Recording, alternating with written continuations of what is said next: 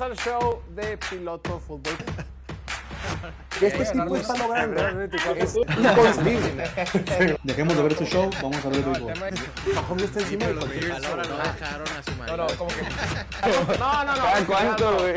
Pero. Cada nada de quiero kilómetros que- Tú no tienes Como- nada que hacer. Nada. Pero lo que sea. La única Pero de lo que la gente no ha visto. es quitándole la bola.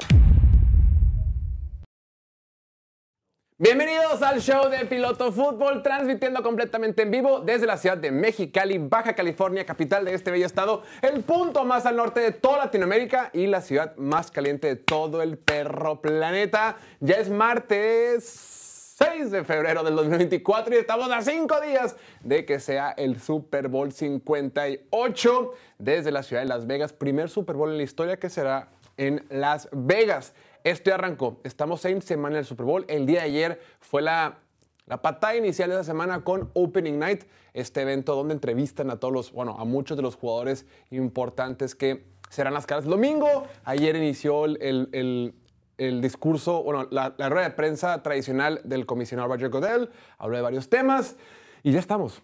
Hemos llegado, damas y caballeros, hemos llegado a la semana más coqueta del año. Chiefs contra 49ers. Mucho de qué platicar el día de hoy, mucho que rescatar el día de lo que sucedió el día de ayer. Y hoy tenemos un gran programa. Entonces, los invitamos a que se relajen, se disfrut- lo disfruten. Si lo están viendo después, ábranse una cervecita, ábranse una Miller Lite, relájense, sírvanse una botanita, unas papitas, lo que sea que hoy tendremos un gran show. Vamos a divertirnos, vamos a pasarla bien, que únicamente nos quedan cinco programas, cinco programas en vivo de esa temporada 2023 de la NFL. Después nos vamos de vacaciones para que nos extrañen.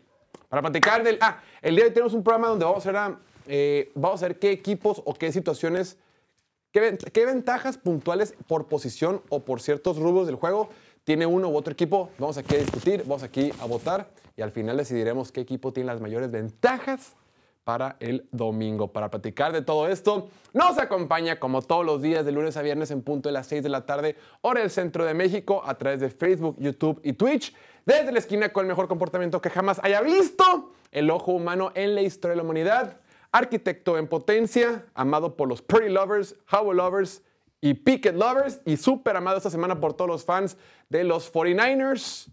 Nos acompaña, como siempre, el pastorcito Diego Lordi, Little Shepherd. Diego, bienvenido. Fuerte aplauso para Diego.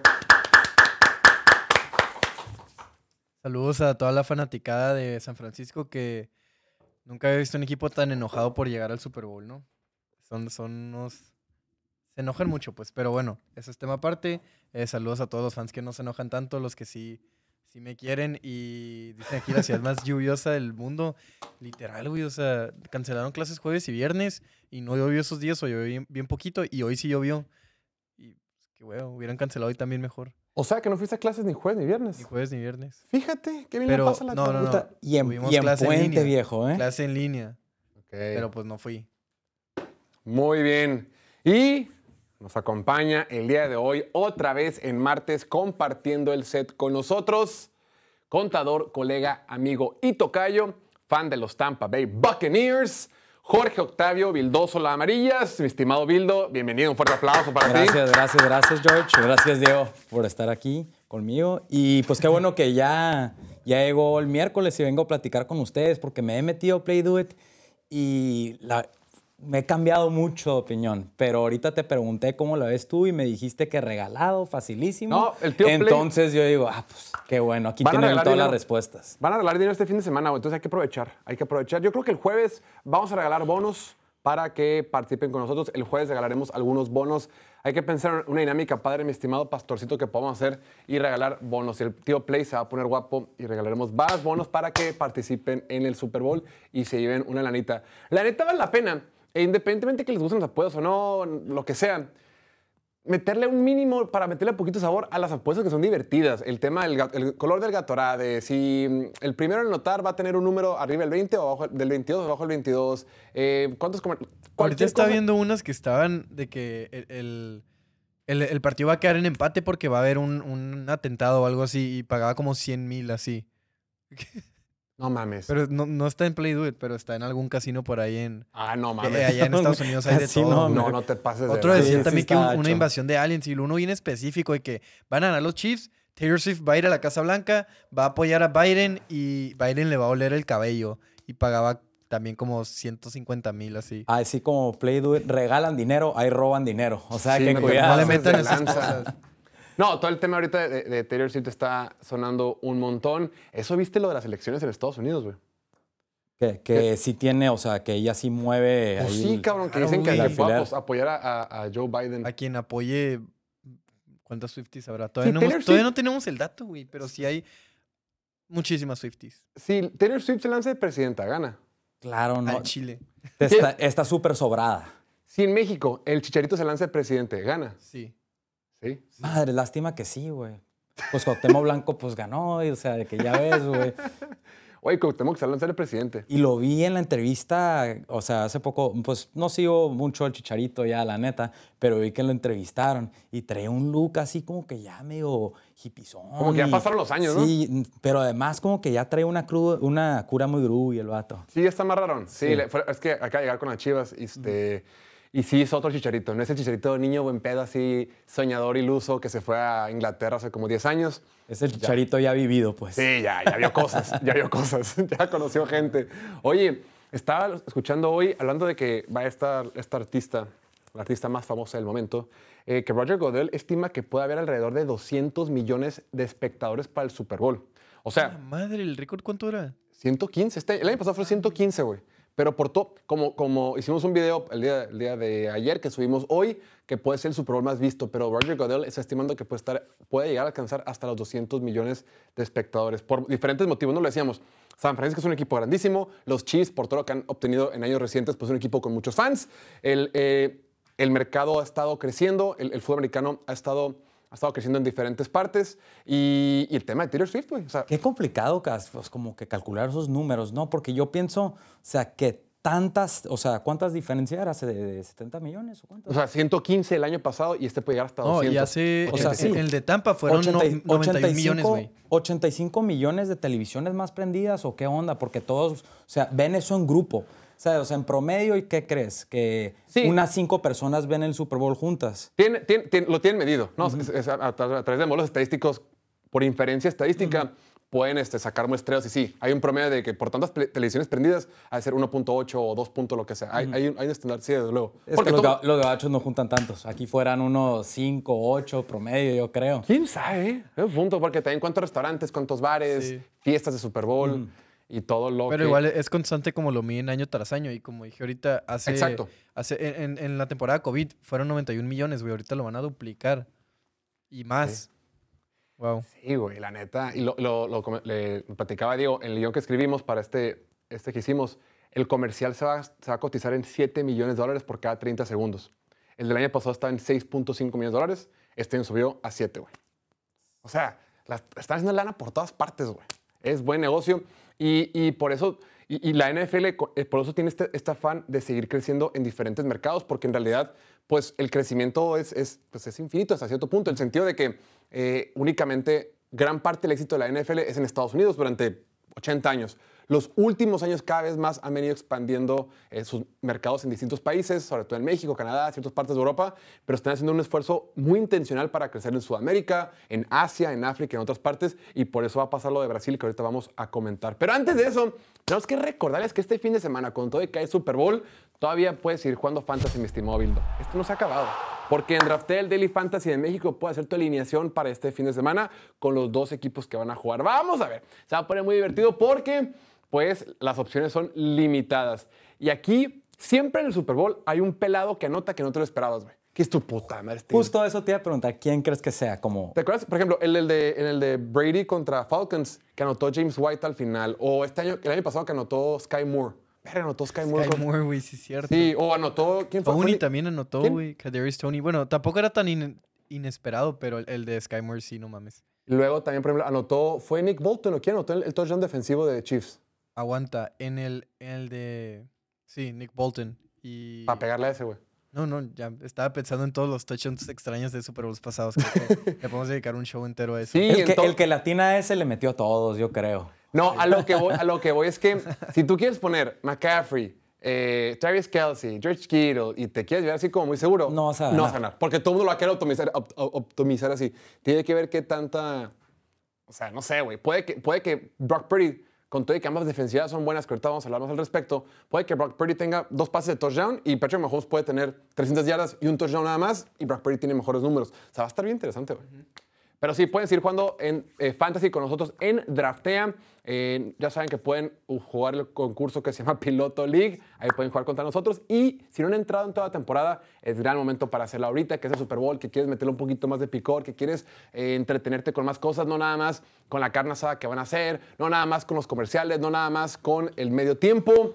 Puedes meter un ticketcito, un parlecito, puedes jugar con nosotros en Draftea, puedes hacer ambas cosas, puedes hacer lo que tú quieras. Si pones el código piloto y es tu primer depósito, te regalaremos 100 pesos para que sigas participando con nosotros. Y ahora sí, lo que comentábamos. El día de ayer sal- salió una noticia, mi estimado Bildo. Latinoamericana. Órale. Ah, sí. Anunció la NFL que la próxima temporada, o sea, en septiembre de este año 2024, vamos a tener partido en Brasil.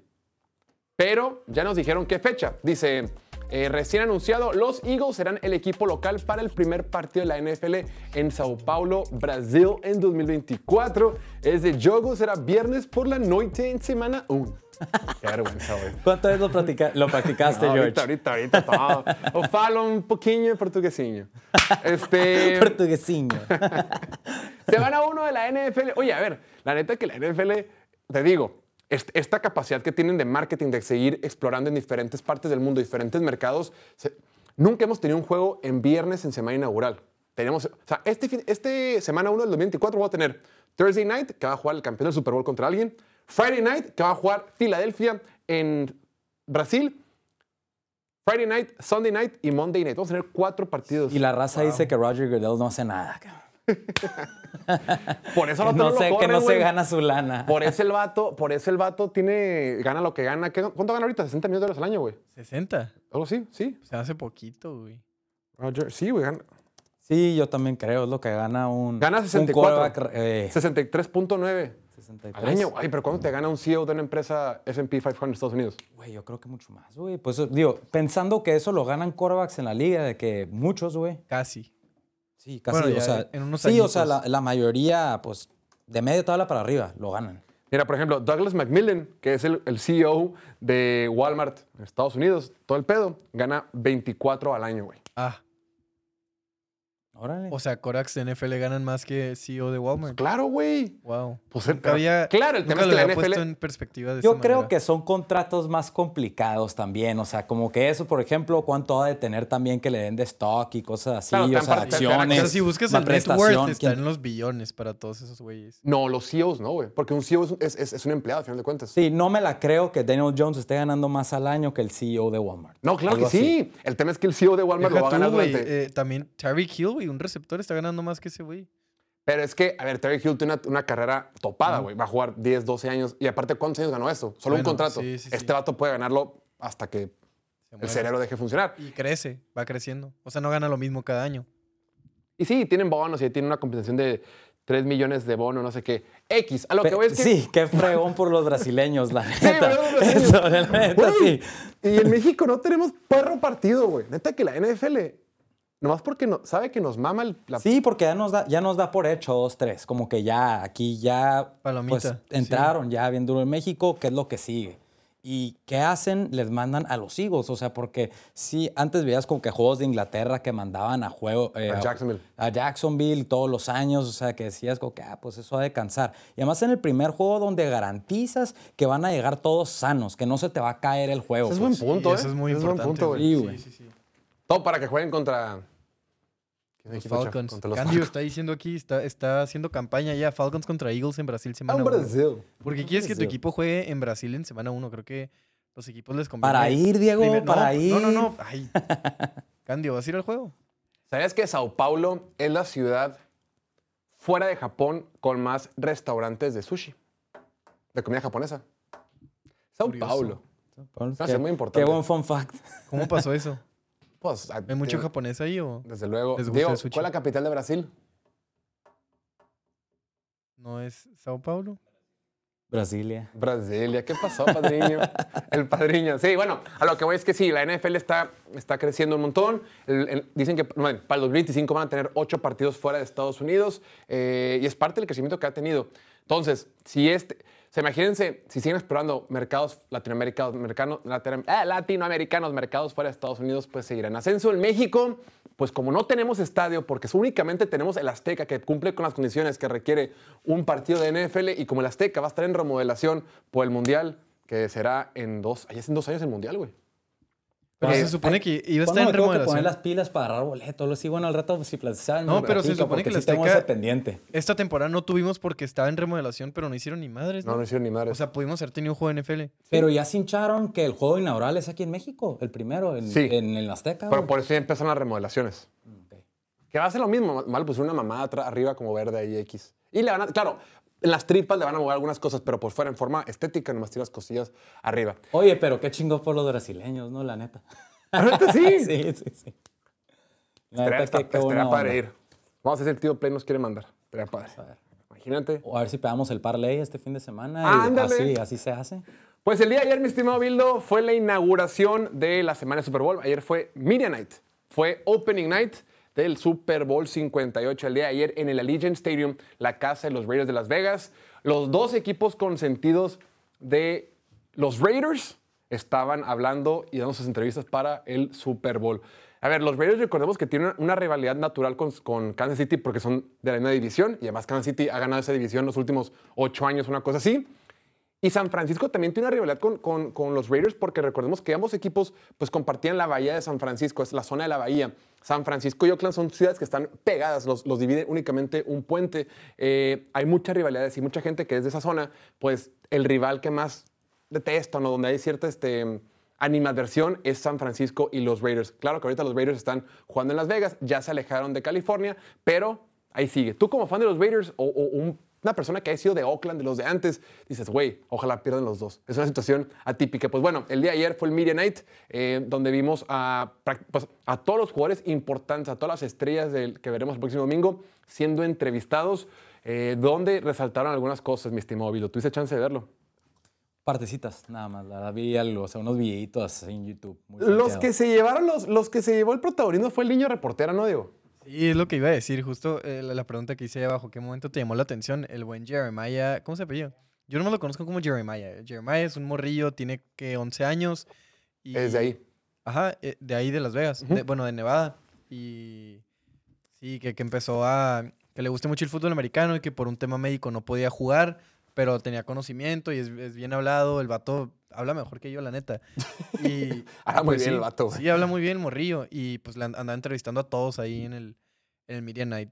Es el que ya lleva varias. Sí, ya lleva varias. Sí, ya lo lleva conocen, varias. lo conocen ahí. eh, llega, saluda. Oh, my name is que, ah, sí, me acuerdo de ti, no sé qué. Y lo, lo abrazan y lo saludan y todo. Qué chido que esa edad no, no te intimide eso, güey. O sea, Pues, qué no, crack. pues no sé si lo intimido o no, al menos no lo demuestra. El morrillo, la neta, uno estaba con George Kittle. Las entrevistas buenas, creo que la de George Kittle estuvo chistosa. El, George Kittle le pone la gorra. Le dice, ¿te puedo poner la gorra? Y el morrillo, porque la gorra de Niners. Dijo, I guess. Dijo, pues, órale, va. Y después hizo con un, un equipo de fantasy con Patrick Mahomes. Y le dijo, a ver, Patrick, tú llevamos un equipo de fantasy, solo que no puedes coger a nadie de los Chiefs que esté actualmente en el equipo. Puedes coger de cualquier época. Y los dos vamos a tener a, de quarterback a ti, Patrick Mahomes. Y ya, se uno por uno. A Brock Purdy le preguntó que hiciera algo similar. Y a Brock Purdy le dijo, pues, la neta, mi equipo de fantasy sería todos mis, todos mis compañeros de San Francisco, pero de quarterback pondría a Josh Allen. Porque no le dijo, tú de coreback y no puedes escoger de San Francisco. Porque se la cambió. a No la- sé. O sea, porque le hizo distinta a la del Mahomes. Ahí se le fue el pedo al buen Jeremiah. Hasta casi casi parece que escucha al pastorcito, ¿no? Porque él también meti. Si alguien metiera a 49ers, yo creo que fuera Josh Allen, tu consentido, ¿no? No, Oh. creo que si alguien met- si yo metiera a alguien a 49ers sería pues el que quieras o el que quieras Oh, funciona ahí, la neta. Oye, pero lo que llamaba la atención, digo, naturalmente, cada que mm, de repente po- ponían como a los, a los, o sea, al principio pusieron Fred Warner con Chris Jones, junto con Patrick Mahomes y Brock Purdy, ese fue como el primer grupo. Y cuando hablaban los jugadores de Chiefs, se escuchaban, se escuchaban los abucheos de, Sí. del, del- del- del público. Luego otra toma pusieron a los corredores, Christian McCaffrey con, con Isaiah Pacheco y también a los dos Terens, George Kittle y, y. Travis Kelsey. Y cuando, cuando sale Travis Kelsey hablando, lo empiezan a buchear. Y como que le, le- le hace una pregunta a Travis Kelsey y empieza a contestar y como que, a ver, güey, ¿cómo que, o sea, como que, está- como que escucha que lo están abucheando un chingo y dice de que, ok, ok, ¿sabes qué? Como que Niner Gang están listos, no sé qué, ya está, me- por sus puros abucheos me dan ganas de jugar ahorita. Yo prefiero los abucheos que los aplausos. Pues sí, güey, es que ¿por qué no aprende la raza, güey? Est- Estos Chiefs están, les mama ser los villanos, ser los malos, ahorita se están alimentando de eso y la neta no traen el equipo, o sea, no pensé que tuvieran una oportunidad contra, contra Baltimore, pero todo el abucheo, todo el, el ser underdog, cambia algo dentro de ellos, güey. Y, y le siguen, güey, no, no aprenden, están poking the bear, como dicen.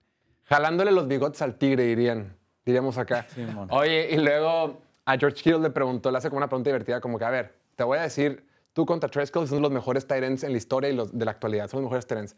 Te voy a decir algunos en qué cosas crees que tú eres mejor que él y, y viceversa, ¿no? Y ya pone que quién crees que es más fiestero. No, pues tú. ¿Quién crees que... mm, ¿Qué esas preguntillas? ¿Quién...? No sé, hizo varias ¿Quién preguntillas. era el más fiestero? Kittle. Kittle dijo que él mismo, o sea, le, Neta, le preguntan a Kittle, estaba con Kittle todo. Y ya. él lleva cinco años de casado. Qué, qué, buen- qué buena onda su mujer digo, que, ¿cuál- qué es lo que más paris. Y le dice, "¿Cuál- ¿qué es lo que más gusta hacer de Las Vegas? Y no sé qué. Y, "Ah, agarraron ahí buena guasa. Estuvo, estuvo divertido. Es un evento raro porque eh, juntas, o sea, a los rivales, a los, a los, a los protagonistas del partido, están así al tú por tú. Eh, antes esto lo hacían en los, lo en estadios de básquet, porque son más, más chiquillos. Esta vez fue en el estadio de los Raiders. Eh, fue, una, fue una situación. Pero fue en el campo el que van a jugar. Sí, claro, güey. Ah, no, en, en el césped no. No, ok, sí, Fue- es que fue- vi, vi la foto que el césped estaba afuera, pero cuando entraron había vi verde, ¿no? Sí, es como el de, el de, el de Cali. No, Genérico, así. Ese, el que, van, el que van a usar, está fuera ahorita, le está pegando el sol y 48 horas antes del partido lo van a meter. 48 horas antes de kickoff es cuando lo empiezan a meter. Que lo sequen esta vez, güey. Que por cierto, lo que estaba pensando, ahorita con- viste el desmadre de, de que el campo de los Niners de entrenamiento no es tan bueno, que andan batallando. Se empezaron a quejar de que los mandaron a la Universidad de Nevada en Las Vegas y que supuestamente como que la superficie era pasto artificial y sobre eso pusieron pasto natural, güey. Entonces que cuando lo pisas se ve, verde- se ve verdecito perrón, todo chingón, pero es como, como que está como, como esponjoso, güey. Como esponjoso, ajá, como que, como que sí. Y, y digo yo... Pero la lloradera la traen los jugadores o los fans. no, la organización. O sea, no, como tal es como los reportes es que la organización. Pero lo que voy es que el año pasado, el año pasado hubo este pedo en el Super Bowl de Eagles contra, contra Kansas City de que el pasto no estaba bueno. Mi pregunta es que costó como 90 millones, ¿te acuerdas? Sí, no, hicieron, hicieron todo un. No, no era un comercial, era más como un mini documental antes del partido de- del vato que se encarga de eso, que el- le dicen Stud Father y que lleva como 80 años haciendo eso. Se encarga de todos los campos de Super Super Bowl. Por- durante, desde que empezó el Super Bowl. Y luego empieza el partido y dices, no mames, este güey se tiene que retirar. No le salió bien la chamba, le salió mal, güey. O sea, lo, lo que voy es que serían chingaderas que en ese Super Bowl vuelva a pasar lo mismo, güey. sí. Y No, no ojo, creo, no ojo creo. porque en Las Vegas ha estado lloviendo. Ayer que fue el Miriam, estaba viendo reportes de que hacía frío, hacía vientecito. Pues como aquí en Mexicali, que es... Las Vegas y Mexicali tienen un, un clima desértico similar y nos pegan tormentas similares. Y ha estado viviendo mucho. Ha estado lloviendo allá, güey. Entonces, si el pasto está afuera, güey, y ha estado lloviendo, pues van a, tener, van a ver qué tienen que hacer, güey. Porque serían chingaderas que por un pasto resbaloso el partido no sea tan espectacular, güey. O que afecte el resultado, ¿no? O sea, queremos aquí que sea parejo. Es- El Super Bowl es, te ganaste el pase y ahí debería ser neutral, al menos en, en papel. Claro que ya, ya empezamos con los favoritismos a los Chiefs, que, que no es un favoritismo. Como mencionamos ayer, eh, un año es la nacional, un año es la americana como local, un año la americana le toca el camp- el- el- las instalaciones para entrenar del equipo donde se juega el estadio. Y el año pasado los Chiefs les tocó jugar en, en Arizona State o algo así, ¿no? O sea, practicar. Mientras que Filadelfia entrenó en las instalaciones de los Cardinals. Nadie se quejó, no pasó nada. Pero ahorita, pues, ya están quejándose los Niners. Oye, y así como se turnan quién juega como local, eh, o local entre comillas, año con año, también las televisoras se turnan quién va a transmitir el partido. Cada año es una diferente. El año pasado fue Fox, este año fue CBS, el siguiente va a ser NBC, y ahí se la llevan, es, es- se, lo- se van, se van turnando. Que por cierto dicen que, es que tú ya no vas a venir, tengo que platicar muchas cosas contigo. Échamela, échamela. Que por cierto dicen que esta puede ser como la gran prueba de fuego para Tony Romo. Tony Romo, que es el comentarista estelar o el, el- el analista estelar de CBS, que cuando entró pues era la gran revolución porque decía cosas muy padres y predecía y todo. Los últimos años, después de que le pagaron un contratote como comentarista, como que ha venido a la baja, como que ya no tiene ese mismo performance eh, semana con semana. Dicen que esta puede ser como su gran prueba de fuego. Si la llega a cagar o si se ve, queda muy evidente que el vato no está tan preparado y no hace tan buena chamba, que puede ser como su última, su última prueba. Porque, güey, si 200 millones de personas van a ver este perro partido, güey, no puedes tener como que, ay, pues medio me preparé, güey. Madres, y también Jim Nance, los dos, los dos no dan una. O sea, cuando, a mí el que me gusta es Greg Olsen. ¿Por qué? Porque se emociona en narrando partido. Fox. Sí, el de Fox. Y escucha de estos vatos, o sea, le- les, vale madres. No se emocionan. Y el Tony Romo dice pura barbaridad. O sea, parece que de vez en cuando se le va el avión. O sea, sí, está, ha estado, se ha ido de picada desde el año pasado Tony Romo y CBS en sus narraciones. Pues es la gran, gran oportunidad. Oye, si van a estar cobrando 7 millones de dólares por comercial de 30 segundos, A mí no importa quién sea, mientras grite cuando pase una jugada emocionante y se emocione. No tanto como Chris Collinsworth que para todo y así, pero sí como que un poquito más de emoción, ¿no? Sí, güey. Eso sí me cae. Pues muy bien. Estimados, ahora sí, momento. Vamos a hacer una especie de. con- No, no es concurso, es vamos a hacer como. ¿Qué nos gusta más a cada. a diferentes matchups, diferentes duelos, microduelos que habrá durante el partido? Estaremos votando y cuando terminemos, definiremos quién tiene más ventajas, al menos en cuestiones dentro del campo, para este fin de semana. ¿Te parece bien que arrancamos, mi estimado Bildo? Échale. corre y se va. Muy bien. Primer punto. Duelo. Brock Purdy contra la defensiva de los 49ers. De los Chiefs. A la verga, ya empecé mal, güey. Antes de continuar, es, es que es, es una- es profesional, güey. No olviden suscribirse al canal de YouTube. Suscríbanse, suscríbanse, suscríbanse. Ya se reseteó, ya se reseteó. Suscríbanse, suscríbanse.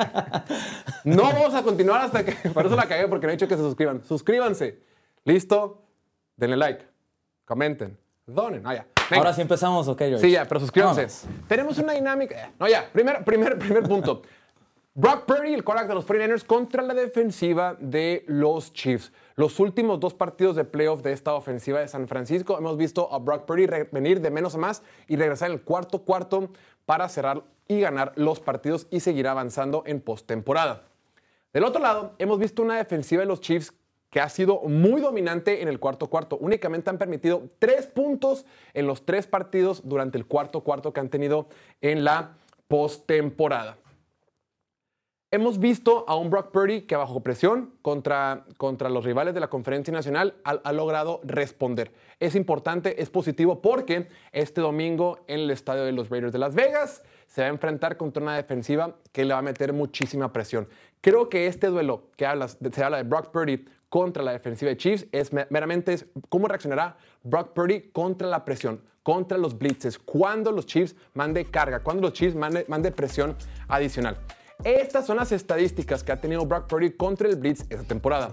Es número uno en pase de touchdown, número uno en rating de pasador y número uno en yardas por intento de pase. O sea, en términos generales, ha, ha venido, le, le- ha ido bastante bien. ¿Qué es, pres- qué es Blitz? Blitz es, es penetración, es carga, es presión adicional. Es cuando presionan cinco o más jugadores de la defensiva. Se va a enfrentar a un equipo de, de ¿Kansas? de Kansas City, que es liderado por un coordinador defensivo llamado Steve Spagnuolo. Steve Spagnuolo se la sabe de todas, todas. Es de los mejores coordinadores defensivos que existen en la actualidad. El tipo le encanta mandar presión, le encanta mandar presiones simuladas, le encanta eh, disfrazar las defensivas que te hace pensar que vas a mandar una cobertura, que va a ser una cosa y al final te termina mandando una opción C que no tenías eh, visualizada. Es la séptima defensiva que más manda carga en toda la NFL. Al tipo le encanta mandar presión, pero es una presión tradicional. No es una presión donde únicamente el linebacker del medio va y se pone enfrente y va por el quarterback. No. Es una presión donde parece que va a presionar con cuatro nada más. Luego resulta que uno de los lineos defensivos sale en cobertura de pase, te presiona con un corner y le encanta presionar con, los, con el corner slot, con Trent McDuffie. Esa temporada Trent McDuffie, que se ganó el premio, bueno, fue nombrado el mejor slot corner de toda la NFL, fue First Team All Pro. El tipo le encanta, le encanta mandar presión con él, o le encanta mandar presión con sus safeties, o le encanta variar. Creo que los principales factores por el cual Kansas City fue tan dominante contra Lamar Jackson es porque además de que lo, obligaron a ser un jugador unidimensional, únicamente lanzar pase, eh, la, ca- la calidad de las presiones lo, lo trajeron mareado y le complicaron mucho el partido. Pues ahora va a tener un reto importante contra un quarterback, que es Brock Purdy, que si bien es cierto, tiene grandes números contra la presión, creo que lo más importante es que ha mejorado en evitar las jugadas negativas. Creo que uno de los, mayores atributos que puede tener un quarterback hoy en la NFL es qué capacidad tienes para evitar jugadas negativas. Es decir, qué capacidad tienes para no cometer fumbles ni intercepciones, pero sobre todo no tener sacks. De acuerdo con Pro Football Focus, Brock Purdy es el séptimo mejor quarterback en, en proporción de, de presiones que se convierten en sacks. O sea, muy pocas veces lo presionas y es un sack. Muchas veces los sacks, más bien, gran parte de las veces los sacks son culpa del quarterback, porque el quarterback es el último que tiene la, tiene la última palabra y la última decisión de saber si suelta la pelota o no, se la queda. Yo sé que si tienes buena línea ofensiva todo puede cambiar lo que sea, pero a final de cuentas, si te van a pegar y tú te la quedas o- o- y no la sueltas, el sack de alguna manera siempre tiene gran responsabilidad del, del quarterback. Y Brock Purdy lo ha hecho muy bien. Brock Purdy tiene la habilidad de que si me van a presionar, encuentras, encuentra soluciones, encuentra respuestas para que no sea una jugada negativa, no generar sacks. Cada un sack en una serie ofensiva hace tres veces menos probable que la serie ofensiva termine en un touchdown. Entonces, si un quarterback tiene la, habilidad de evitar sacks, eh, le va a generar muchísimo daño a esta defensiva. Entonces, mi estimado Diego Elordi, ¿quién lleva la ventaja aquí? ¿Brock Purdy o esta defensiva de Chiefs y su presión? Le tengo que dar el beneficio de la duda a la defensiva de los Chiefs, a Steve Spagnuolo, que lo ha hecho excelente toda la temporada, liderando la defensiva número 2 en yardas y número 2 en puntos. Creo que no hemos hablado suficiente del trabajo que ha hecho esta defensiva de Chiefs. Sí hemos mencionado durante la temporada que les han ganado partidos, que son el punto fuerte del equipo, pero hasta ahí, o sea, creo que en realidad hasta, hasta le dan pelea, bueno, le terminaron hasta ganando a los Ravens, una ofensiva top de Ravens, la eliminaron por completo, únicamente una anotación en ese partido y fue una jugada pues rota de cierta manera, jugada que se extendió, no, no fue dur- en- durante la estructura de la jugada, ¿no? Eh, fueron en la, en la temporada regular y lo que va de los playoffs, o sea, el campeonato de conferencia, fueron número dos en tasa de éxito en dropbacks. Ok, O sea, explica un poquito qué es eso, güey. Tasa de éxito en dropbacks era tipo si necesitas 8 yardas, eh, tercera y tercera y 10, si te permito 9 yardas, pues es exitoso para mí porque Yo como defensiva gané Sí, la jugada. Gané la jugada, entonces tasa de éxito eh, son la segunda mejor defensiva en eso. ¿Qué proporción de las jugadas defensivas cuando el quarterback rival lanza un pase, gano yo como defensiva? Ajá. Y ellos Y fueron número dos. las- la segun- el segundo equipo que más gana en ese, en ese aspecto, ¿no? En pases, porque estamos hablando de- del el matchup contra Brock Purdy. Muy bien. Y en EPA, que es el puntos expected points added. eh, Puntos esperados por puntos, jugada. puntos, ya se me olvidó cómo se explicaba, pero sí lo, lo traigo. O sea, el otro lo expliqué. Si me puedes ayudar un poquito con el EPA. Era- Puntos, puntos esperados por jugada es, por ejemplo, si yo estoy en la yarda, si yo estoy en, en la yarda, mi propia yarda 25, que después de tantas jugadas que ha visto, cuántos partidos, miles de partidos que ha visto, por lo general, cuántas veces de esas, cuántas de esas series ofensivas terminan en puntos. ¿Cuántas terminan- lo, lo- lo- que se espera que ahí en promedio saques 2.5 puntos por cada vez que arranques de la 25. De las jugadas que arrancan en la yarda 5 del rival, por lo general, ¿cuántos puntos espera con los que termines? Pues espera que termines con 6.8. Que y anotes, así. claro. Entonces, Sí. conforme estás avanzando, es puntos esperados por jugada, es por lo general la habilidad que tienes para hacer primeros y dieces, porque cada primero y diez Sí. agrega la probabilidad de puntos con los que puedes terminar en otra posición del campo.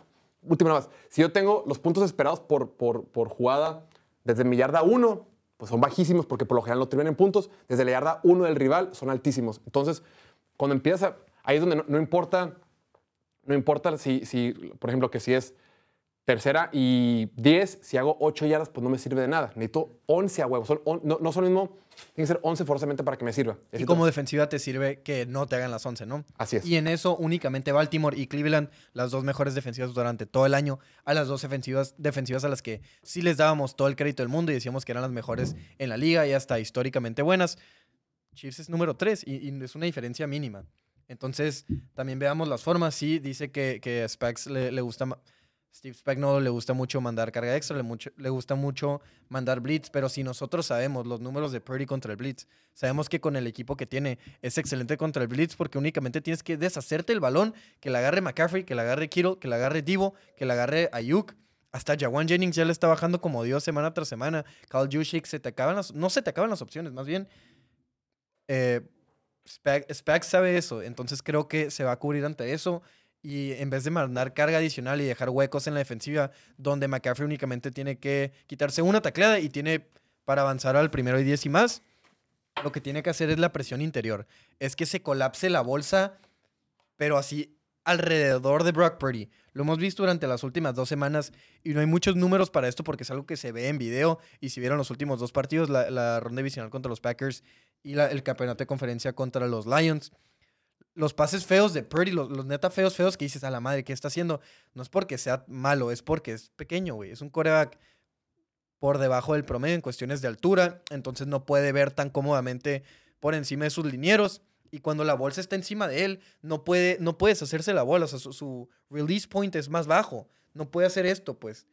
Y se ve como cuando están todos encima, nomás levantan poquito la mano, le mueven poquito el brazo y con eso, esa diferencia, en, en- en el video se ve como poquito, ¿no? Apenas lo tocaron, pero cuando es un pase ya 10, 15 yardas a lo profundo del campo, es la diferencia entre una intercepción y un touchdown, güey. ¿Qué fue lo que le pasó en el ¿Qué pick fue lo que le pasó? contra Detroit? Contra Detroit y en los picks que, que no atraparon y contra los Packers los picks que no atraparon también. Y los pases que voló así horriblemente fueron por eso, güey. Pégale, presiónalo, que no escape la bolsa, presión interior y creo que ahí tienen, tienen una clara ventaja con Chris Jones. Ahora, el año, eh, durante la temporada regular, Brock Purdy era el número 25 de la NFL en cantidad de veces que hacía scramble. Scramble es cuando vas a lanzar pase e improvisas y corres, e intentas correr. Y por lo general también. Es algo que no hacía mucho, güey. Pero creo que, la neta, creo que contra, contra Detroit, todos sabíamos que era- más móvil que los Corax que habían estado en San Francisco. Pero creo que contra Detroit, el vato hasta él mismo descubrió que es más atlético lo que él pensaba que era, lo que su ofensiva pensaba que era, güey. Lo que hizo con sus piernas, numéricamente, no lo hizo durante la temporada regular. Siempre veíamos que se movía un poquillo y como que más o menos. Pero ese de que, ok, una cosa es que me mueva y compre tiempo para lanzar pase. Cuando hay mucha presión, me muevo y compro tiempo en la bolsa de protección o me salgo, lo que sea. Y otra cosa es que utilice mis piernas como un arma. Es, ah, ¿sabes qué, güey? Ya saqué la presión, se la fregada dejó ir por el primero y diez, güey. Y fue la super diferencia que no hacía antes eh, eh, que le hizo, le hizo contra Detroit. Estoy de acuerdo con lo que dijo Diego. Total, o sea, la semana, hace dos semanas, marearon a Lamar Jackson con el blitz. ¿Pero por qué? Porque Lamar Jackson, pues eh, lo- los Ravens corren rutas más largas, él siempre bus- busca extender la jugada y Brock Purdy saca la bola en chinga. Entonces, yo también le doy el beneficio de la duda de los Chiefs. Yo creo que sí, tienen que ser más pacientes no ser tan agresivos, pero, o sea, es lo difícil de mandar a una defensiva porque luego te pasa lo que le pasó a los Lions. Dejaron de ser agresivos y ahí es cuando ya les empezó a correr un poco más la bola Brock Purdy. Y tienes que saber cuándo mandar qué, porque, o sea, sí espero que de vez en cuando manden uno que otro blitz, pero, o sea, hablamos de un equipo de San Francisco que neta, ofensivamente no tiene debilidad. Agrégale las piernas de Purdy y no tienen debilidad, porque el, el centro del campo es su especialidad, ¿no? Un play action, linebacker se sube. Más bien, linebacker no alcanza a llegar a la ruta que está cruzando. Si bajas al linebacker a que esté espiando a Brock Purdy para, si sale la bolsa, lo pueda alcanzar, pues dejas solo ese centro del campo. Y luego, si da- le das prioridad al centro del campo en cobertura, el linebacker le da la espalda y Purdy tiene 10 yardas para correr solo. Entonces es- está difícil, pero creo que Spags puede, Steve Spagnuolo, coordinador defensivo de los Chiefs, puede encontrar la manera de mandar las jugadas que, que deben ser mandadas en, en los momentos indicados, ¿no? Y del lado de Brock Purdy, pues sí, esas veces que sí hagan blitz, tiene que ser flexible, tiene que ser rápido para leerlo, mandar hot routes, o sea, buscar quién es el que va a penetrar, si un corner que va a penetrar, luego, luego hacer un hot route, voltear a ver primero a Joan Jennings si ve que su corner va a blitzear, voltearlo a ver a él y buscar los huecos, como también dijiste ahorita, buscar los hue- Eh, huecos. eh, eso de que es un check down merchant, eso, eso no, ya está lejos de ser verdad, lo ha demostrado durante la es un check down mitad. merchant, mi. Un, un maestro de la ruta de escape, o sea, le, le El pase tiran... cortito al corredor. Sí, ¿no? o sea, hay mucho meme de eso y est- están chistosos porque sí tienen un equipazo y sí le hacen paros, pero no, el vato sí es agresivo y sí busca lo profundo del campo. Pero en este partido, si te mandan blitz, tienes que ser eso, güey. Tienes que buscar a tu ruta de escape. No importa la narrativa, solo importa el resultado. Y si quieres ganar, tienes que tener la respuesta contra el blitz, que siempre es, casi siempre va a ser la ruta de escape, ya sea McCaffrey en un, en un flat, esperándote ahí al lado, en un bubble, o cualquiera de los otros, ¿no? En algo corto. Sí, va a ser importantísimo. Ojo, estas. Recuerden que Divo Samuel estaba lastimado y ya se recuperó. Ya tuvo dos semanas adicionales para el partido este. A, Brock Purdy le encanta buscar a Divo Samuel cuando, cuando, cuando hay blitz. Cuando, manda, marcas un juego, cuando le mandas un jugador extra, por lo general voltea a ver a Divo, a McCaffrey y siempre encuentra alguno de los dos. Va a ser importantísimo para Brock Purdy la toma de decisiones, güey, la velocidad con la que toma decisiones, porque esta defensiva de Chiefs te va a mandar presión, güey, o sea, te, te va, a estar, va a estar encima de ti. Las formas, eh, los colores o los sabores con los que lo haga son los desconocidos. Por eso creo que es de lo que más se le reconoce al coordinador defensivo de Chiefs. El tema es que va a llegar. No sabemos cómo, ni cuándo, ni a qué hora, pero va a estar llegando y va a ser constante. Hay que tener soluciones rápidas para soltar el balón. Por último, con todo y que la defensiva número uno en sacks esta temporada fue la de Baltimore, la número dos fue la de Chiefs, en proporción de dropbacks, o sea, en proporción de pases a los que se enfrentaron los Chiefs, esta defensiva de, de- Kansas City fue el número uno en sacks. O sea, esta defensiva de, de Kansas City conseguía sacks en el 9.3% de las veces que los quarterbacks rivales sacaban por pase. O sea, en proporción, quienes fueron más efectivos, más, más eficientes con los sacks, fue la defensiva de los Chiefs. Ojo, Va a ser una baja importante la de Charles Omenihu, el tackle defensivo de este equipo de Kansas City, pero pues no dejan de tener también piezas Oye, importantes. justo habla- hablando de lo de Check Down Merchant, mandó una donación aquí el buen Santiago Loera y dice, era cuando estaba la foto de Mahomes al lado de ti, dice, a, la izquierda de piloto, el mejor jugador de la NFL actualmente, y del otro lado, el chingue su madre, pase detrás de la línea de golpe, de golpe, de la línea scrimmage, CMC y lo que Dios quiera. O sea, sí, es una narrativa, no es verdad, pero puede ser verdad porque tiene, tiene piezas impresionantes para después de la recepción. Cuando, cuando lo leí así nada más de reojo, pensé que estaba hablando de mí al principio y dije, ah, cabrón. Qué chingón. Muy bien, entonces, ¿quién tiene la ventaja, mi estimado Bildo? ¿La presión de la defensiva de los Chiefs o Brock Purdy? Brock Purdy tiene la ventaja. Va a tener que ser muy creativo la defensiva de Chiefs para, para alcanzarlo, porque saca la bola muy rápido. Diego Lordi. Yo me voy con los Chiefs y la experiencia de Steve Spagnuolo. Muy bien, yo también me voy con los Chiefs. Esta defensiva de Kansas City fue la segunda mejor de la NFL en puntos permitidos nada más. Fue la, número dos y permitía 16.8 puntos por, partidos, por partido. En playoff, en tres partidos han permitido 13 puntos por partido. O sea, han permitido menos puntos en playoffs contra, contra ofensivas top, contra tres de las cinco o seis mejores ofensivas de la NFL. O sea, su defensiva ha jugado mejor en playoff que en temporada regular. Y en temporada regular están jugando a un altísimo nivel.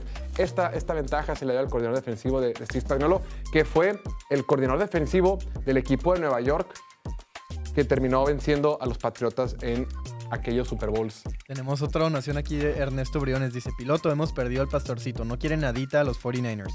Purdy sobre la defensiva y la defensiva de 49ers sobre ofensiva de Kansas. Kansas igual a Mahomes. Y la única es dejarlo fuera, tenerlo frío afuera. No entendí nada, pero voy a asumir que le vas a San Francisco. Porque escogiste a San Francisco en todo. Y ahorita voy a escoger a San Francisco en otras cosas. Pero Pero estoy de Pues acuerdo sí. con el último punto, hay que mantenerlo fuera. Y Pues eso sí, es algo pero, que o hacen los sea, 49ers muy bien, mucho mover más a su ritmo, decirlo que hacerlo, el reloj ¿no? y la bola. Mahomes, Mahomes marca la diferencia, marcó la diferencia los dos juegos de playoff que tuvieron. Siguiente punto. Vamos a poner. eh, Los tres. ahora, vámonos del otro lado. Patrick Mahomes contra la defensiva de los 49ers. En este lado tenemos a. Lo decíamos. Creo que la gran virtud que ha tenido Patrick Mahomes en estos playoffs, lo hemos dicho, eh, Patrick Mahomes en playoffs se crece. Creo que las mayores virtudes que tiene Patrick Mahomes, y vaya que tiene virtudes este diablo, decíamos, oye, Brock Purdy es el número 7, o sea, muy bueno, es el séptimo mejor quarterback en porcentaje de presiones que terminan en sacks. O sea, me presionan y me aseguro, o soy de los mejores en la liga, de que con todo y que tenga presión, evito el sack, evito la jugada negativa. Aquí la clave es evitar jugadas negativas. Si Brock Purdy es el séptimo en este rubro, Patrick Mahomes es el 2. Es el segundo mejor quarterback en este rubro. Patrick Mahomes creo que ha encontrado o ha elevado su nivel para evitar las jugadas negativas. Decíamos, era temporada, los Chiefs, muchísimos drops, muchísimos castigos, la ofensiva no conecta, Travis Kelsey está perdido, Travis Kelsey está viejo y lastimado, lo que sea. Patrick Mahomes está lanzando la mayor cantidad de intercepciones en su carrera. Pues en lo que va en los playoffs, lleva tres partidos contra tres defensivas de playoff y lleva cero intercepciones. O sea, no solamente tiene esta habilidad de evitar jugadas negativas con sacks, sino también está, no está perdiendo el balón, no está lanzando intercepciones y está jugando a un altísimo nivel. Del otro lado, se va a enfrentar a una defensiva de los 49ers que te roba la pelota. San Francisco, esta defensiva de los 49ers, es número 2 de la NFL en porcentaje de series ofensivas que terminan en entregas de balón de la ofensiva. O sea, por proporción, por serie ofensiva, roban un montón la pelota. Y atrás, la gran virtud que tiene este equipo de, San Francisco es jugar con ventaja, permitir que sus cuatro frontales, que son los diablos, que está Nick Bosa, que está Rick Armstead, que está Javon Hargrave y que está Chase Young, únicamente presionar con cuatro y los otros siete defensivos estar en cobertura de pase. De acuerdo con Pro Football Focus, esta defensiva de San Francisco es la número uno de toda la NFL, en- perdón, la número tres, la número tres de toda la NFL en cobertura de, de pase. Entonces, ellos les gusta las terceras oportunidades y largo es la crema innata de, los, de esta defensiva. Así le gusta jugar. Chance por tierra es otra cosa y ahorita lo vamos a comentar. Pero en situaciones de pase obvias es donde más triunfa esta defensiva de San Francisco porque no solamente tiene cuatro frontales que te pueden hacer daño, tienes a dos linebackers que ac- acaparan todo el centro del, campo en la defensiva de pase y atrás tienes profundos que lo han hecho bastante bien. Tienes a un corner que fue All Pro esa temporada con, con, con Ward, lo que han hecho también por ahí Tashawn Gibson, lo que ha hecho por ahí también eh, entre otros. La bronca con este equipo de San Francisco es que ahorita que llegamos, que ya llegamos a los, a los playoffs, esta defensiva no ha necesariamente robado la pelota. No, digo, tuvo esa interacción contra Jordan Love, pero en general no ha generado suficientes jugadas negativas. Únicamente llevan dos sacks y fueron dos sacks, eh, tuvieron cero sacks contra, contra Green Bay, dos sacks contra Detroit en el segundo cuarto. Pero en general no han tenido jugadas de alto impacto. Entonces, yo mi gran duda es de dónde van a venir las jugadas negativas que pueda generar esta defensiva de, de, de 49ers, porque el otro lado, Patrick Mahomes, lo hemos visto en su mejor nivel. Durante, durante la temporada regular, fueron número 9 de la NFL en yardas, eh, yardas por jugada. O sea, ofensivamente fueron número 1 en yardas por jugada. La número 9 en yardas por jugada. Ahorita en los playoffs, si promediaban 5.5 en temporada regular, en ese partido contra Buffalo tuvieron 7.7 yardas por jugada. O sea, jugada que lanzan, jugada que mandan, jugada que avanzan un montón. No, no, no han estado cometiendo errores, no generan jugadas, este, jugadas negativas y pues terminan esas series ofensivas en touchdown. Habiendo dicho todo eso, mi estimado Pastorcito, para ti, ¿quién lleva la delantera en esto? ¿Patrick Mahomes o la defensiva de los Niners? Claramente, si es la temporada regular, la respuesta obvia es la defensiva de San Francisco. La defensiva de San Francisco tal vez no ha sido tan dominante como en años pasados. Hubo instantes donde pedían la cabeza de Steve Wilkes, no tuvieron nada de paciencia los fans, pero ya vieron que el vato sí le dio la vuelta a la cosa, agregaron a Chase Young, la defensiva em- empezó a tener un poco más de, de ritmo, de química y tuvieron un excelente cierre de temporada, pero llegan los playoffs y se ha visto muy vulnerable, güey. Tanto Green Bay como Detroit les hizo lo que quisieron, al menos por la primera mitad. Ya la segunda mitad sí saben ajustar, sí tienen buen cocheo. Creo que nunca ha sido un problema de cocheo, por más que los fans de San Francisco te quieran convencer de eso. Em, pero tenemos que ver lo más reciente. O sea, ya es el Super Bowl. Ya no importa lo que pasó en semana 1. Ya no importa lo que pasó antes de Thanksgiving. Incluso hasta después de Thanksgiving. Importa lo que ha pasado en los playoffs. Cómo has jugado en los playoffs. Cómo juegas cuando importa más. Cuando las luces están más brillantes. Y nunca brillan más fuerte que en el Super Bowl, ¿no? Y para Patrick Mahomes, siempre decimos que eh, llegar a Super Bowls, jugar a Super Bowls, no son enchiladas. Para Patrick Mahomes sí son enchiladas, güey. Son quesadillas, güey. Te las hace todos los días. ¿Con queso cuarto- o sin queso? con queso, obviamente. Cuarto Super Bowl en cinco años para el vato es un partido más. Claro, le importa muchísimo, pero en cuestiones de, de estar concentrado, de jugar bien, de no sentir los nervios, nadie lo hace mejor que él.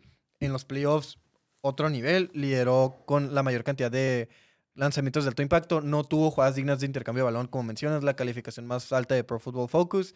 El segundo Corea con más primeros y dieces. En la temporada como tal, fue el segundo también con más primeros y dieces, a pesar de que la ofensiva no era tan, tan explosiva y que tuvo muchos drops. También estuvo ahí arriba en los drops. Ya le bajaron muchísimo a eso para los playoffs. Incluso los receptores están concentrados. Kelsey está concentrado. La defensiva está más concentrada que nunca. Pero que tú digas así, dominar a la defensiva de San Francisco. Pues claro que no. O sea, la defensiva de San Francisco sigue teniendo muchísimo talento. Sigue teniendo muchísima presión. Está ahí el tema de, de los holdings que sí, coincido. Sí, sí sujetan mucho los linieros de los Chiefs y van a marcar de vez en cuando, pero así para que afecte completamente el partido. Mencionábamos ayer como los, los referees en playoff y en el Super Bowl te dejan jugar más. No quieren interferir tanto. Claro. Y Mahomes es excelente para evadir sacks, para extender la jugada, para conseguir primeros y dices con sus piernas también. Encontrar a Travis Kelsey en los huecos en la zona, incluso a Rashid Rice y agrégale a quien quieras que no han sido excelentes. Han tenido problemas de drops, pero de que saben atrapar, saben atrapar. Solo tienen que hacerlo y lo han hecho en el Super Bowl, lo han hecho en los playoffs. Creo que sí, le vuelvo a la ventaja a Mahomes. No le puedo no dar la ventaja a Mahomes en ningún matchup, güey. Es que está cabrón, la neta. No, Sí, la sí, ventaja. digo, pero- no se vale que siempre hablen de los 49ers y se hable de su compañía solamente. La neta, yo le doy también el beneficio de la duda a Pacheco. Ok. a Mahomes Pero- pero y este- eso apoyo yo Eso sé. es puntualmente el juego aéreo. Sí. el Juego aéreo ahorita va- de Kansas City aéreo, contra el juego aéreo de la aéreo. defensa. Bueno, ahí donde está la clave, no tratar de extender de más primero y segundo down, no tomar sacks en primero o segundo down. Tienes a los dos tackles, que, los, que sus dos tackles están dentro de los 10 jugadores más penalizados de la, que, castigados de la liga. O sea, esa es la clave, yo creo. Y no, ahorita dijiste que Kansas siempre trata de extender mucho la jugada. Juega un poco más corto, juega un poco más corto. Toma lo Tiene- que está o sea, ahí. Tiene una línea muy agresiva 49ers y no le van a poder dar tanto tiempo a Mahomes. Y lo pueden hacer también, o sea, así como mencionamos que, que los Niners ajustan muy bien en la segunda mitad, lo- los Chiefs ajustan durante el partido en ofensiva, ¿no? En ofensiva te encuentran la respuesta, encuentran la manera de, cómo picarte, cómo llegarte. Yo sé que no lo hicieron contra los Ravens la semana pasada porque los Ravens tienen una súper defensiva, pero los, Niners no están ni cerca de la defensiva de los Ravens.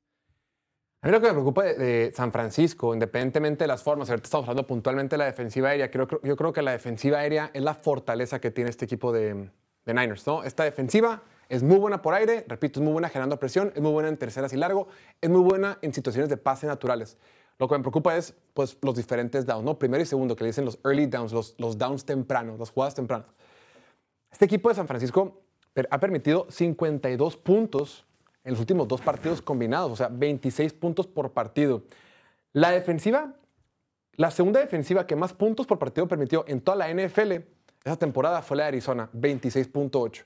Los últimos dos partidos, estos Niners, esta defensiva ha permitido 26 puntos por partido. O sea, ha tenido malas exhibiciones, han tenido que hacer regresos en el último cuarto para que saque el encuentro. Y del otro lado está el 15 y a mí se me complica mucho ir en contra del 15 en cualquier situación, contra cualquier defensiva. Entonces aquí yo sí me inclino a que la ventaja la tiene Patrick Mahomes. Sobre todo en un Super Bowl, que es cuando más le importa el 15. Al 15 también. Ok, los tres nos fuimos con Patrick Mahomes. Vamos a poner en pantalla este resultado. Ok, ahí lo tenemos, así vamos. 2-0. Pero, pero sí me preocupa los tackles que puedan aguantar la presión. la. La verdad es que eso es cierto, porque ellos te pueden generar jugadas negativas, güey. Porque una jugada negativa puede ser un saco, puede ser un holding de 10 yardas. Y el holding sí. también te chinga a ser ofensiva. Sí, pues va a tener a Donovan Smith en su lado ciego todo el juego contra Nick Bosa. No sé si pueda, la lo dudo fuertemente. Pero si tengo que escoger a Mahomes contra una defensiva que le permitió tantos puntos a Lions y Packers, voy con Mahomes. Ahora, tenemos que hablar del otro lado. Ahora, ¡ah! Ahora tenemos que hablar de otros rubros del juego. Tenemos que hablar de la ofensiva terrestre que tiene San Francisco contra la defensiva terrestre que tiene este equipo de los Chiefs. Aquí es donde yo creo que tiene la mayor ventaja San Francisco en este partido. Cuando le den la pelota por tierra a Christian McCaffrey será el, punto más ventajoso que tendrán este equipo de los 49ers. Hemos visto lo que ha hecho Christian McCaffrey. El tipo está jugando a un nivel impresionante, un nivel digno de MVP. Los últimos dos partidos, dos partidos de playoff, lleva cuatro touchdowns totales por tierra. El tipo produce, el tipo no se apaga, el tipo está jugando en su mejor nivel, dos semanitas de descanso, si es que estaba medio tocado, el tipo está jugando a un nivel impresionante. Eso súmale que esta línea ofensiva de San Francisco es la número uno bloqueando por tierra de acuerdo con Pro Football Focus. O sea, se mezcla un super corredor, que es el mejor corredor de la NFL, con la mejor línea ofensiva por tierra de toda la liga, con el mejor diseñador y mandador de jugadas por tierra que es Kyle Shanahan. Aquí es la fortaleza, es la, la- mayor potencia, es la mayor virtud que tiene San Francisco en general. Y del otro lado, te vas a enfrentar contra una defensiva de Kansas City, que si bien es cierto, es una muy buena defensiva, de las que menos puntos por partido permite, un montón de sacks, un montón de presiones. Pero por tierra son bastante vulnerables. Vimos lo que James Cook y Josh Allen les hicieron en ese partido de la ronda divisional. Eh, los mismos Ravens estaban corriendo muy bien la pelota, pero por algún motivo los Ravens abandonaron el juego terrestre. Bueno, no lo vemos, pero los Ravens abandonan el juego terrestre y, y con todo y que le estaba funcionando. Kansas City fue la defensiva número 24 de la NFL en yardas permitidas por acarreo. O sea, es una defensiva muy parecida a la de San Francisco en el sentido de que es, le gusta mandar presión, le gusta eh, jugar terceras y largos, le gusta jugar más en situaciones obvias de pase. Pero cuando es por tierra, cuando es down a down, aquí es donde le puede hacer mucho daño a esta defensiva del campeón de la americana. Eso súmale, y lo decimos hace rato, que no va a estar uno de sus mejores linieros defensivos en Charles Omenihu. Entonces, si hay algún punto que va a tener que explotar, independientemente del marcador, creo que los Niners, si quieren ganar este fin de semana, no pueden abandonar su plan de juego. Independientemente de cómo vayamos, tienen que asegurarse de que el juego por tierra sea la prioridad. Le preguntaron a George Kittle, este reportero niño, le, pregunté, le pregunta, ¿cuál es el plan de juego para este partido? ¿Cómo le vas a ganar esta buena defensiva de Chiefs? Obviamente George Kittle en forma de chiste dice, nos vamos a asegurar de dar la pelota lo más que podamos a Christian McCaffrey. Cuando Christian McCaffrey toma la pelota, el tipo te puede correr 75 yardas para un touchdown. Lo dijo de broma, era una entrevista con un niño, pero no deja de ser verdad, güey. Mientras lee la pelota al número 23 de los 49ers, las cosas salen bien. Estimado Diego, Christian McCaffrey o la defensiva terrestre de los Chiefs. 100%, aquí no hay duda, es 100% McCaffrey. Mencionas cómo fueron número 24 en yardas por acarreo, fueron número 28 en EPA terrestre. Eh, vimos lo que les hizo Josh Allen. No vimos lo que le podrían haber hecho los Ravens porque por algún motivo lo abandonaron. Cosa que, que deben tomar como nota los, los Niners y no desesperarse, Exacto. no abandonar el juego terrestre. El juego terrestre es fundamental para que fluya esta ofensiva. Hablamos de cómo Brock Purdy ha sido súper efi- súper eficiente todo el año con pocos intentos de pase por el play action, güey. Cuando, cuando no mandas play action, jugadas que no son de play action. Brock Purdy es número 3 en la NFL en porcentaje de pases dignos de intercambio de balón. Los únicos que tienen más son Josh Dobbs, mamón. Josh Dobbs y Desmond Reader. Corebacks que no van a ser titulares nunca más en su carrera, al menos que haya lesión o algo así, ¿no? Se convierte en un coreback pésimo cuando no es play action. Entonces es fundamental tener el play action y creo que lo pueden tener. Creo que sí va a ser el X Factor. Creo que está dentro del plan de juego. Lo habrá dicho de broma o no George Kittle. Claro que lo van a hacer, lo van a estar Ajá, es inventando broma, todo. pero si quieres no es es, es broma, broma, ¿no? pero si quieres no es broma y probablemente no sea broma. Entonces sí, le, le veo al vato fácil más de 20 acarreos. Aparte lo van a buscar en, en- Tiene que ser así, güey. por aire también. Y, y por ahí es por donde. Tiene que ser así, güey. O sea, a, a huevo. Creo que es un partido donde muy probablemente, más bien, si gana San Francisco, muy probablemente el MVP del partido no va a ser el quarterback. Va a ser McCaffrey. No, no, No. Que, que- que- que- es que tiene que ser así, güey. Es tu mejor Sí, jugador. ahorita no importan las narrativas. güey, Es el segundo mejor jugador del campo, güey. O sea, no Sí, o sea, mames. t- tienen muchísimos jugadores los jugadores de élite, los, los Niners. Y ahorita no importan las narrativas, no importa quién tenga el partidazo, solo importa que por fin ganen un Super Bowl. Pero no, no Porque lo con este con roster no, te- no se pueden ir sin un Super Bowl con este roster que tienen. No lo puedes decir con tanta seguridad. ¿Por qué? Los últimos dos juegos, ¿quién fue el que sacó el juego en cuarto cuarto? Fue Brock Purdy. Brock Pero Purdy, bueno, en regresando a. McCaffrey. Regresando a McCaffrey y cómo tienen que jugar la defensa de, de- Chiefs. Tiene que ser mucho más, tiene que ser paciente. Igual, regresando al, al tema de que si vencían a Purdy o no, también tiene que ser más paciente, no comerse el play action. Y, y pues la neta, yo creo que van a, van a atacar mucho el perímetro. O sea, van a correr más por afuera con McCaffrey. Van a atacar a, a Chase Young, que se ha visto muy lento. Muy lento. No, eh, la- no, cuando tenga la pelota, San Francisco. Ah, sí, por eso. Perdón. Sí, sí, sí.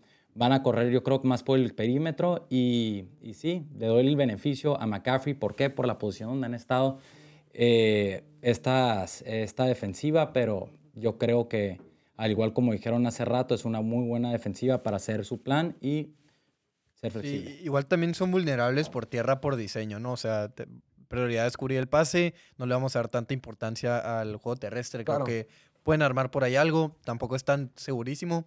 Ya me retracto en mi 100%, digo 99% seguro que McCaffrey tiene la ventaja aquí, que va a ser el factor X en el partido.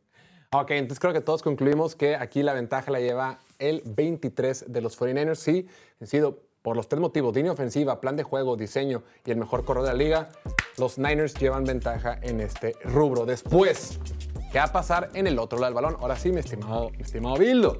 Cuando los Chiefs intenten correr la pelota, ¿quién va a tener esta, esta ventaja? ¿A Isaiah Pacheco, el número 10 de Kansas City, o la defensiva de los Niners? A ver, creo que, que esta, esta ofensiva de Kansas City, sobre todo en estos playoffs y sobre todo en esta nueva etapa, en esta, esta nueva era de, de Patrick Mahomes, es un equipo que no necesariamente tiene que ganar con pases espectaculares, con los pases de truco, con los pases de 80 yardas, ¿no? Patrick Mahomes ha evolucionado un chorro. Ha sido las temporadas que menos profundidad promedio por intento de pase tiene. Lo decían como crítica a Brock Purdy, no, que puede ser un check down merchant, o sea, un vato que, que nomás quiere tirar el pase corto. Patrick Mahomes esta temporada es de los quarterbacks que más pases cortos tiran, porque todo el mundo le juega en profundo y dices que no voy a ser aborazado, voy a llevármela tranquilo, voy a ser así, no, no voy a querer comerme el, el pastel de una sola mordida. Poco a poco, pases cortos, pases cortos. Y lo ha hecho bastante bien. Pero este equipo, además de que es una, es una ofensiva mucho más conservadora a lo que ha sido en años anteriores, corre un montón del balón, güey. Andy Reid históricamente le encanta lanzar un, lanzar un chorro de pases en proporciones mucho más pases los que lanza que los que manda corridas. Inclusive su sucesor, eh, eh, Eric Bieniemy, lo vimos en Washington. El vato se va a Washington, tiene la escuela de Andy Reid y Washington, este, Sam Howell fue el líder de la NFL en intentos de pases. Históricamente Andy Reid y sus sucesores les encanta lanzar pases. Pero este año en playoff, nadie, nadie, nadie, nadie, nadie ha corrido más la pelota que Isaiah Pacheco. Como que ya esta, este nuevo año, esta, nueva era, son mucho más conservadores, muchos pases cortos y más corridas, más juego por tierra, menos explosividad o menos cosas flashy, menos glamurosas, corrida, corrida. Y, y Isaiah Pacheco ha tenido un temporada, ¿no? En todos los partidos ha tenido ha tenido touchdown en todos los partidos, me parece. Eh, le dan demasiado la pelota. Si lleva touchdown en todos los juegos. Eh, promedia 21 acarreos por partido en esta, en esta era de los playoffs. O sea, le van a dar la pelota un montón al 10, que por cierto creo que puede ser buena idea para que le metan el Pro Bet en Play Do It, pero eso lo vamos para otro después. De touchdown, o yardas, o acarreos, todo, güey. No, la, la línea en crear apuestas está en 50 yardas, güey. 50 de Pacheco y le puso un touchdown también. Pero bueno, los dos para otro, los dos otro día. Esa me pegó el juego pasado.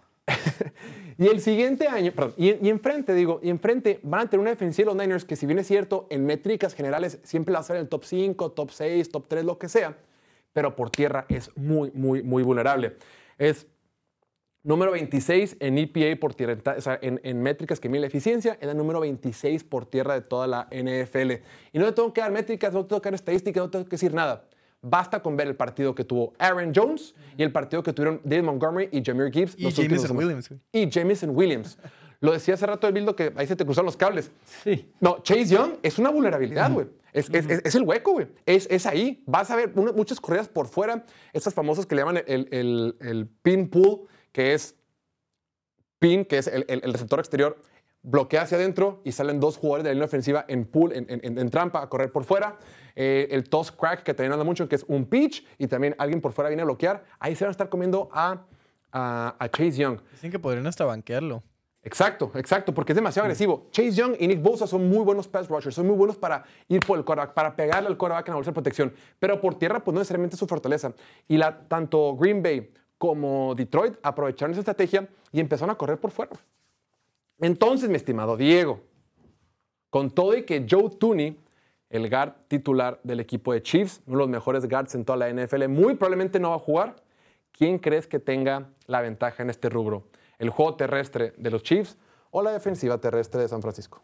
Estaba asustado con lo de Joe Tooney contra los Ravens, pero después del partido que tuvieron contra la mejor defensiva para, para matar corebacks, la defensiva número uno en sacks, intercambios de balón, en todo, ya no me preocupa la línea ofensiva, y creo que la línea ofensiva la tienen, la tienen ya seguro, se- creo que se sienten confiados con lo que tienen, seguros con lo que tienen.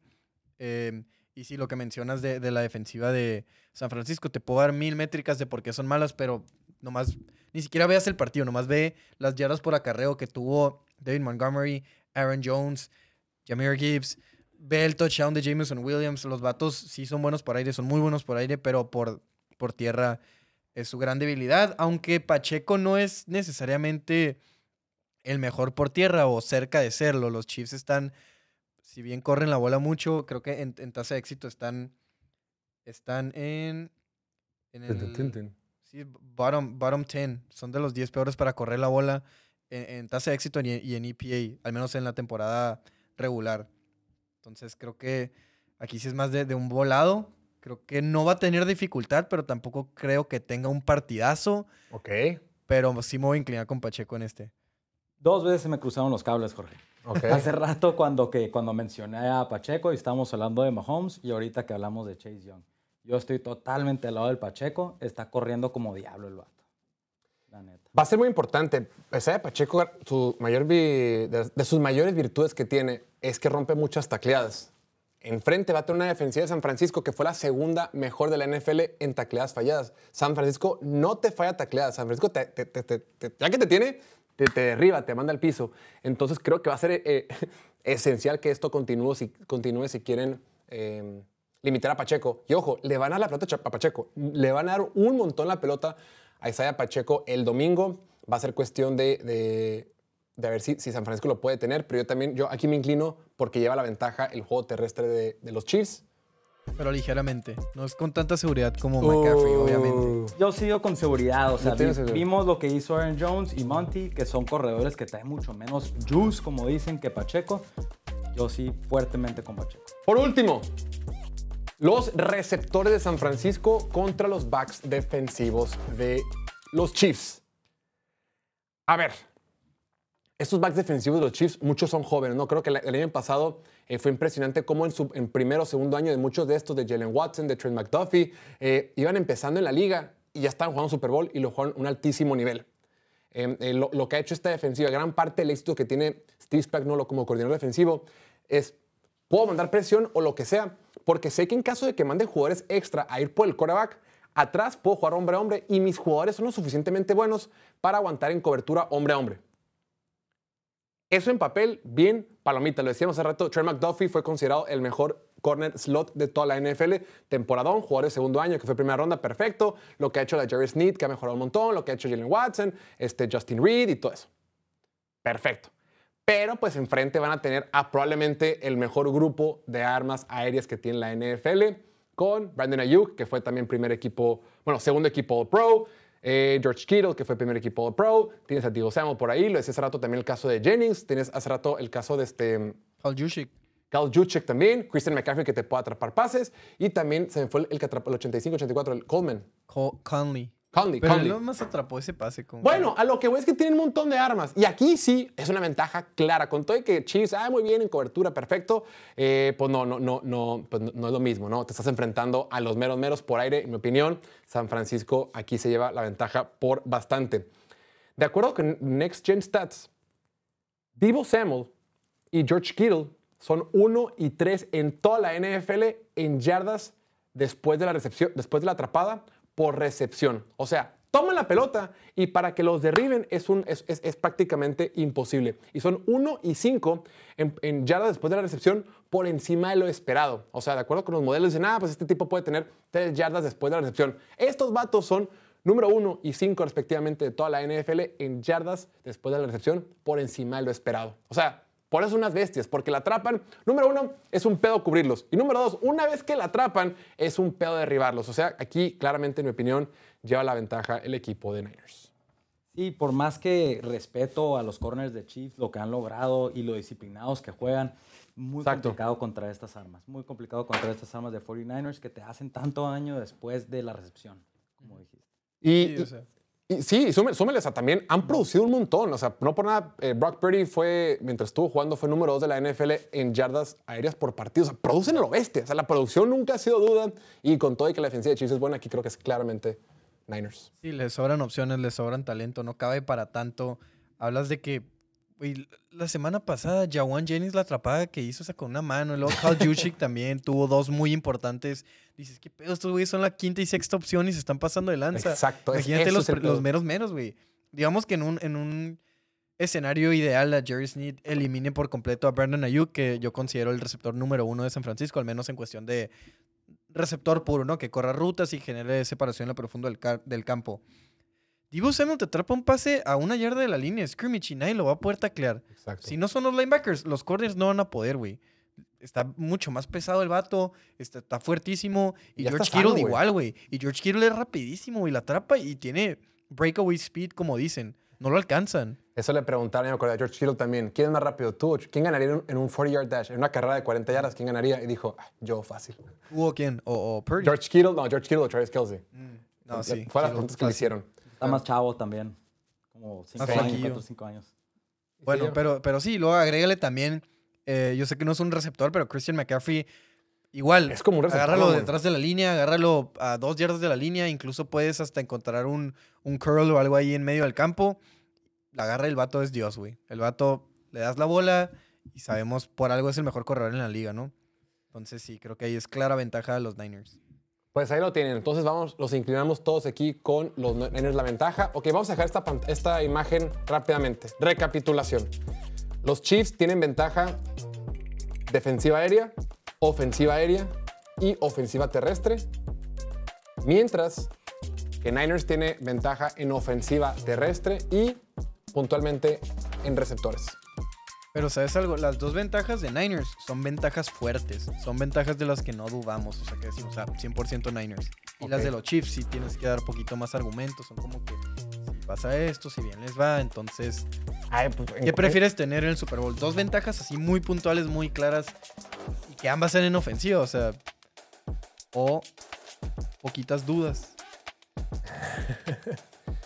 No sé, ¿alguna de que te arrepientas, mi estimado Bildo? ¿Alguna que crees que vamos de cambiar? Mm, ah, después. Puede que la de CMC me preocupó un poco. La de Christian McCaffrey. Es la que yo creo que un poquito es más. la que Yo, más yo creo que es la estoy. más Yo estoy que- más confiado en la de Purdy que en la de CMC. Ay, Purdy. Ajá, la de Es que. En la de la ofensiva como tal, contra la presión. Aquí, aquí, aquí Por es eso, contra Purdy la presión. contra la presión. Te- O sea, por su estilo de juego. No Purdy contra la presión, bajo presión, es número 6 en jugadas dignas de intercambio de balón. Puro coreback de mentira, tiene más mayor porcentaje. Desmond Reader, Gardner Minshew, Josh Dobbs y Sam Howell. Ninguno de ellos va a ser titular. También está por ahí Trevor Lawrence, que tuvo un pésimo año y están hablando mal, súper mal de él. O sea, lo están comparando con Daniel Jones y que ya no es franquicia y que bust. Entonces, No, pésima compañía. Es- eso, ajá, yo coincido, eso no es verdad, pero igual, pésima compañía cuando estás bajo presión. Pero el tema es que muy pocas veces está bajo presión porque tiene una buena línea ofensiva, aunque las métricas avanzadas no lo demuestren. El esquema de juego le favorece también mucho, ¿no? De acuerdo. Andas el play action y tienes un- un- Una bolsa limpia. Muy Bueno, bien. pues cada quien. ¿no? Antes, Antes de irnos al último, al- al- a, la sección favorita chicos y grandes, no olviden suscribirse. Suscríbanse. Suscríbanse al canal de YouTube. Los esperamos tres segundos para que nomás se suscriben y ¡tas! Es gratis. Ah, qué tranquilidad, me suscribí. ¿Ya lo hiciste? ¿Ya lo hiciste? Ya, perfecto. Eh, ahora sí, predicciones locas para el partido, mi estimado Diego. ¿Tienes alguna? ¿Alguna predicción loca? Que, ¿Qué crees que es lo más loco que pueda pasar en este encuentro? Comentario loco que me acaba de llegar. Greg Roman, coordinador ofensivo de Jim Harbaugh Charger. en los Chargers. ¿Ya quedó oficial? Sí, oficial. Habían dicho que iba a ser como. iba a tener un puesto importante en la ofensiva. Un significant role. Ya quedó, ya quedó Coordinador ofensivo. Sí, de Harbaugh. Bueno, Pues- eh, hot takes. ¿Qué es lo más loco que puede pasar? ¿Qué, qué me podría sorprender? O sea, neta. eh, es- hemos visto de todos los últimos años y por ahí. Mi, mi Algo al medio tiempo. pensamiento inicial. No, algo del partido, obviamente, ¿no? Mi pensamiento inicial fue. No sé, que, que Sam Darnold gane el partido, pero creo que eso no me sorprendería tanto. Lo que me sorprendería mucho es Está que. buena, ¿eh? Pues sí, eso es una jalada. ¿verdad? Es ¿Qué una buena? No es una loca, jaladota, o sea, estamos hablando de que tienen el, el- el beneficio de en el matchup por tierra, o sea, se lesiona Purdy y nomás tiene que entrarle la bola a McCaffrey, pueden ganar el partido así, güey. Pero lo que sí sería una pinche sorpresa sería que Blaine Gabbert gane el partido, apoyado una defensiva de Chiefs, que se pase de lanza, que tengan así lockdown y que Mahomes, para que Mahomes salga se tiene que literal partir un hueso. Si le duele, no va a salir, le vale madres, lo vimos el año pasado. Si está inflamado, le vale madres, no va a salir. Se tiene que romper algo el vato. Esa es la predicción más loca que se me pudo imaginar. Algo que en verdad me sorprendería. Que saquen el partido sin Patrick Mahomes. Y luego van a empezar las narrativas de que Mahomes es coreback del sistema y que su equipo lo carga a Super Bowls. Pero eso, eso está lejos de... Primero tiene que pasar la predicción loca, ¿no? Entonces... Pues la neta, yo no traía algo tan loco. Cuando yo estaba Ok. pensando en algo, pensaba de que, ah, pues algo que sí esté dispuesto a meterle un billetito, ¿no? Ok. Número uno, yo creo, si gana Kansas, Kelsey es MVP. Ok, está Kelsey buena. es MVP. O sea, ¿por qué? Por todo. No nos vamos a meter al tema, pero... Métete. Por, digo, por todo, por todo el- lo que lo rodea de Taylor Swift y también pues, Ándale. va, a te- va a tener, si tiene unos dos touchdowns, se lo van a dar a él. ¿Por qué? Mahomes ya tiene dos Sí. y él ya, pues, es muy posible que si gana el Super Bowl y queda MVP, se retira. Ya está en la cima. Y la segunda, Jorge, Diego, ¿ustedes saben quién es el que tiene el récord de recepciones en Super Bowl? En Super Bowl. Ah, ¿De qué equipo? Del- Patriotas. Edelman. Este está un poco Amendola. más descabellada, pero como Amendola. No. No. James White. James White en el Super Bowl contra los. Falcons. Sí, cierto, le dimos. 14 estuvo? recepciones. Puro check down, ¿verdad? Sí, re- sí revisé cuántas recepciones tiene Christian McCaffrey en toda la temporada. No se acerca a ninguna, pero estamos hablando de descabellado, ¿no? Sí, claro, claro, claro. Estamos hablando de descabellado. Pues bueno, si sí sale muy agresivo Chiefs y está libre en todos los checkdowns para Christian McCaffrey, pues ¿por qué no? Oye, aquí, aquí James ponen, tiene- lo tiene. ponen, lo más loco sería que San Francisco le meta una paliza a Kansas. Nah. Creo que no, o sea, creo que eso sería como, mm, bueno, tal vez ya se nos acabó lo de, lo de darle beneficio a la duda al 15, que claro, en matchup gana San Francisco, Pero la semana pasada también Baltimore le ganaba en, en matchup a, a Ravens y terminó ganando Chiefs. Entonces, Baltimore le ganaba. Ya, ya me lo pegaste. Ya te lo Baltimore le ganaba a Chiefs en matchup y terminaron ganando los Chiefs aún así, porque si, si te cambian los números el 15. Creo que lo más loco sería que los Chiefs. No sé, a ver, primero que nada, no sé por qué la gente piensa que San Francisco es el caballo negro, güey. Son San Francisco favoritos es favorito, es concha favorito. eh, y sí, o sea, tiene un equipazo. A nadie le sorprendería que los arrollen. Hemos visto a Mahomes contra el super Exacto. equipazo de los Bucks. Sí se le puede complicar. Tal vez no por culpa propia, pero porque es un juego de equipo. Solo hay tantas cosas que puedes hacer tú como jugador individual. Dice Diego Montemayor, no olviden que Kansas está como underdog en Play Do It. Por Claro, favor, no no, favor- olviden. Oye, ya pues, em, donación aquí de José Tapia Pérez. Excelente temporada, piloto. Un abrazo para todos. Abrazo, hermano. Gracias. José. Gracias, mi estimado José. Mi predicción loca, yo sí fui un poquito más en la locura. De entrada, puedes apostar en, en Play Do It si va a haber un pulpo en el campo. Para los que no saben, o estamos platicando en el grupo, un pulpo Candido, es cuando un jugador anota un touchdown y después él anota la conversión de dos puntos. El año pasado se dio con Jalen Hurts, me parece. Sea, y, y- y no puedes, o sea, es, una- es poco probable, pero es algo loco que puede suceder, que sucedió el año pasado. Yo creo, una predicción loca que tengo, es que van a expulsar a un back defensivo de alguno de los dos equipos por alguna mamada que haga alguno de los dos tight ends. Ya sea que George Kittle o Travis Kelsey va a molestar a alguien, le va, va a hacer taunting o algo, y un back defensivo del rival Kelsey. Kelsey es más castrocito en va, ese. va- va a tirar un madrazo y me lo van a expulsar, güey. Algo así, güey. Pues sí, o sea, sí te la sacaste de la, man- de la manga Es- esa. es mucha, loco, es imagi- loco. mucha imaginación, pero Es loco, sí. es loco, eso puede pasar. Pero a ver, de San Francisco hay mucho así muy que se calienten. Hablador. Ajá. Pues Estoy Divo, ¿no? Divo, yo creo que Sí, Divo en ofensiva, pero ¿contra quién se pelea ahí en, en la defensiva de los Chiefs? Buen punto. Buen punto. Pero Divo tampoco es de soltar puñetazos, según yo. O sea, Pero sí- te calientan. Sí, sí te calienta, claro, pero no. Zidane no tampoco era dar Pues- cabezazos, dio un cabezazo en el Mundial. Pues Trent, Trent Williams, güey, Williams Trent es el- Williams, es ese güey más siempre sucio. llega, es, es un mastodonte, güey. Se ve como se empiezan a pelear y el vato corriendo llega y uh, se para y ese güey sí da miedo. A ese güey, no, yo, si fuera Travis Kelsey ni siquiera empezaría una posible pelea, güey, porque llega Trent Williams y me mata. Pero a ti.